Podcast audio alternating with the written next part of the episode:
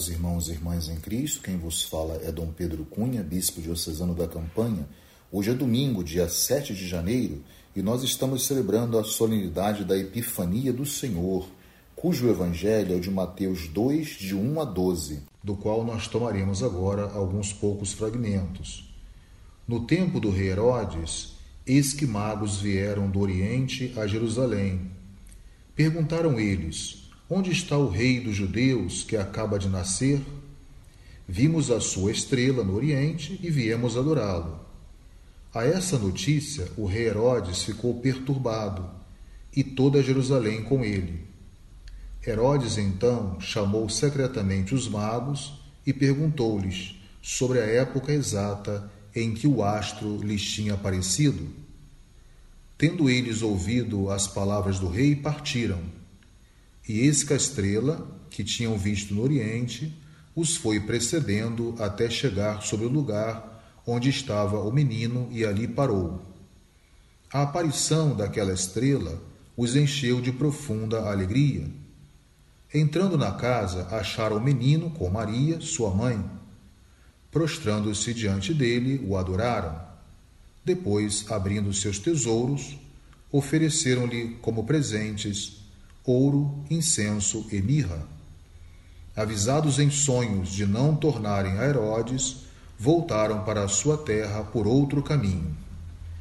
Meus caros irmãos e irmãs, a narrativa da Epifania do Senhor, que é própria do evangelista São Mateus, demonstra um objetivo principal na solenidade de hoje, qual seja o chamado dos pagãos à fé. A palavra epifania significa manifestação. Neste domingo, porém, ela assume o significado mais profundo de apresentação do menino Jesus aos pagãos, representados pelos reis magos que vieram do Oriente para adorá-lo.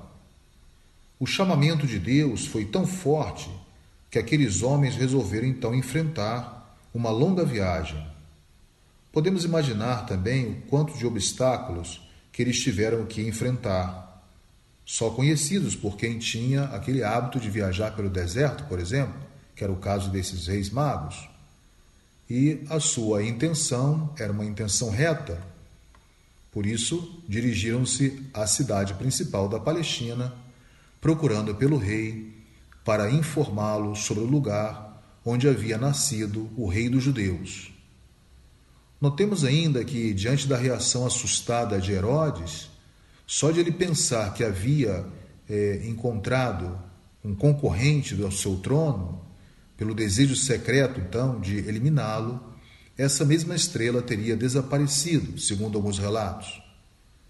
Os reis magos, então, saíram de Jerusalém, e quando saem de Jerusalém, essa estrela reaparece, causando-lhes, portanto, uma profunda alegria.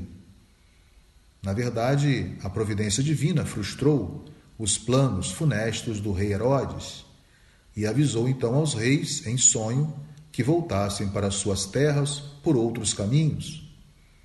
Temos aqui, portanto, é, dois quadros bem opostos. Né? O primeiro, que são esses reis magos, que tomam conhecimento da vontade de Deus e procuram respeitá-lo, acolhendo com generosidade a sua vontade e temos, portanto, uma outra imagem de um rei iníquo que não quer seguir o caminho de Deus e nem tampouco interpretar os seus sinais. Por isso, esse não quer ouvir a voz de Deus e nem tampouco colher esses sinais. A figura dos reis magos expressa então a expectativa da espera universal messiânica, ou seja, a eterna busca do homem que deseja um rei salvador e uma paz que só Deus pode dar. É a busca de uma luz para guiar os seus passos no caminho da história e que dota então a vida de um sentido, de um significado. É, no livro dos Números, no capítulo 24, no versículo 17, nós encontramos o texto que diz assim: Uma estrela surge de Jacó, um cetro se levanta de Israel. A estrela, então, torna-se símbolo da chegada do rei messiânico. E ainda no livro do Apocalipse, Esse mesmo livro, escrito por João, chama Cristo de a estrela da manhã, no Apocalipse 2, 28. Então a luz messiânica, ela é também um sinal de uma nova criação, através da chegada do Messias entre nós. Por isso Isaías bem profetizou no capítulo 9, versículo 1. O povo que caminhava nas trevas viu uma grande luz. Então nós somos chamados a descobrir também o grande significado e o sentido desta luz que orientou os reis magos e também guia a nossa própria existência. Temos que participar desta alegria dos reis magos, acolhendo a revelação de Deus, iluminando, portanto, nossas vidas com a Sua palavra e, ao mesmo tempo, procurando com um coração sincero. O verdadeiro cristão deve saber onde encontrar esta luz e esta estrela por isso a igreja hoje se alegra em poder celebrar a manifestação da verdadeira luz que é Jesus Cristo. Santo Agostinho dirá assim sobre Cristo, o verdadeiro sol ou a verdadeira luz. Alegremos-nos também nós, irmãos, deixemos também que os pagãos exultem, porque este dia é santificado para nós, não como um sol visível, mas do seu Criador invisível. A igreja, que somos nós, batizados e batizadas, deve também fazer refletir em suas ações a luz de Cristo no mundo, que não poucas vezes caminha em meio às trevas. Por isso, antes de conhecer Jesus, os magos contemplam as estrelas, mas, com o seu nascimento, eles passam então a adorar o Deus verdadeiro e não mais as estrelas. Peçamos então ao bom Deus que a sabedoria dos magos nos inspire também a buscar nas Escrituras os caminhos que nos conduzem até Jesus para adorá-lo e segui-lo.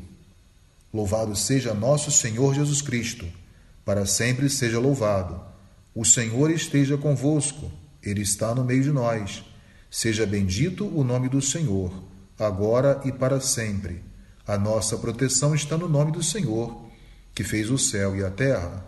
Por intercessão da Virgem do Carmo e dos nossos beatos Padre Victor e Inha Chica, abençoe-vos o Deus Todo-Poderoso, Pai e Filho e Espírito Santo. Tenham todos um abençoado domingo